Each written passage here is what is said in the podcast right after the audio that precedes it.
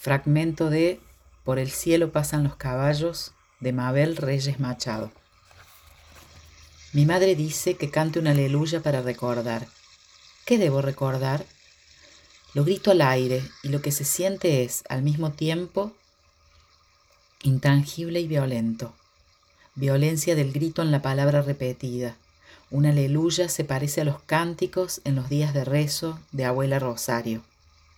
Aleluya, aleluya, decían los días de Pascua, días de resurrección. Estoy por detrás de lo que queda del pensamiento. ¿Y qué es detrás? Posiblemente donde hubo luz y claridad. ¿Hubo luz?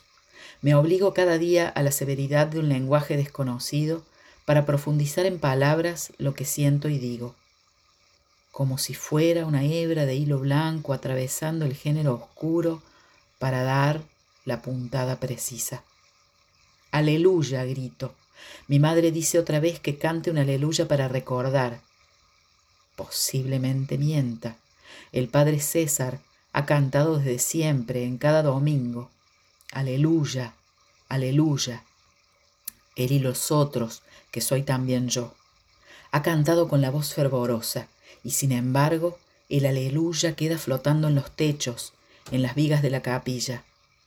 Yo solo regreso con el perfume a mirra e incenso, no la memoria. Canto un aleluya en la parroquia. Es domingo. Los aleluyas son de los domingos.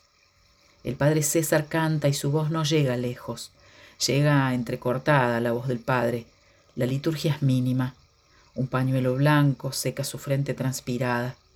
Afuera arde el sol de diciembre. Sin embargo, adentro de la capilla hay un aire fresco. Él seca su frente, desliza el pañuelo hasta la hondura de sus ojos, hondura pálida. Haced esto en memoria mía, dice. Y las manos que levantan el copón dorado, manos pálidas como las de mi padre en sus últimos días, él toma mis manos, sentados los dos en los bancos de piedra afuera de la parroquia. El sol arde sobre la piel y sus manos están frías. No me atrevo a preguntar ni a prender un cigarrillo. No he regresado a la casa como todos los domingos. No quiero volver donde nada me pertenece. En la casa solo quedan fragmentos de mi vida. Tomo un sendero que bordea el río hay olor a siesta y a juncos. El aire caliente va pegando en mi rostro y mi nariz que huele el polen desprendido de los aromos. Camino bordeando el agua, no el sendero. El agua seduce. ¿Dónde estará la memoria del agua? Observo cómo las mojarras nadan río abajo, esquivan las piedras pegadas al musgo, los juncos y los sauces se sacuden apenas, y un venteveo canta con un sonido que se parece a una canción napolitana. El agua no se detiene, el agua busca el cauce. Me siento al borde del cauce. Estiro mis piernas sobre el pasto caliente y arrojo los zapatos al agua donde los puedo divisar desprendidos de mi cuerpo. Son blancos mis zapatos. Después solo basta un impulso porque el género es liviano Arrojo el vestido y el vestido ondea en el agua cristalina, libre de formas, porque seguramente tendrá otra memoria al final del cauce. Él y los zapatos, formando otro cuerpo, vistiendo otras formas fuera de mí, o vestirá otra forma de lo que soy. Soy Sumerjo mi cuerpo hasta la mitad del torso y el agua golpea como queriendo el género más íntimo. El género más íntimo también ondea, se infla. Solo mis pies, pegados al fondo, luchan con el agua donde las mojarras y las piedras cosquillean. Para refrescar la memoria, decía abuela Rosario, cuando olvidamos los bollos de manteca sobre la mesa. Ponía mi cabeza debajo del chorro de agua. El caño de la bomba de agua era ancho y el agua caía con un solo accionar de la palanca.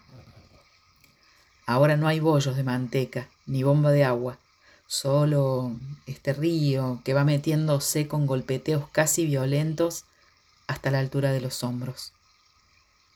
Escucho el canto del venteveo y las chicharras Quiero refrescar la memoria, mi cabello ondea tibio. Ya no escucho el canto del venteveo. Ahora el agua canta en mis oídos y los ojos solo divisan el ras del cauce unas nubes espesas y blancas desprendidas del cielo. Ya nada cosquillea. Solo siento una mano líquida acariciando mis piernas. Parecieran moradas mis piernas, pero no. Es el reflejo de las moras silvestres debajo del agua, moras granates y voces de niños que vienen desde la profundidad del cauce. Las moras se esparcen en el agua y tiñen mis dedos. Escupo burbujas granates y la mano líquida me ondula. El cuerpo se estira en la corriente, mientras voces de niños se pierden en un eco profuso.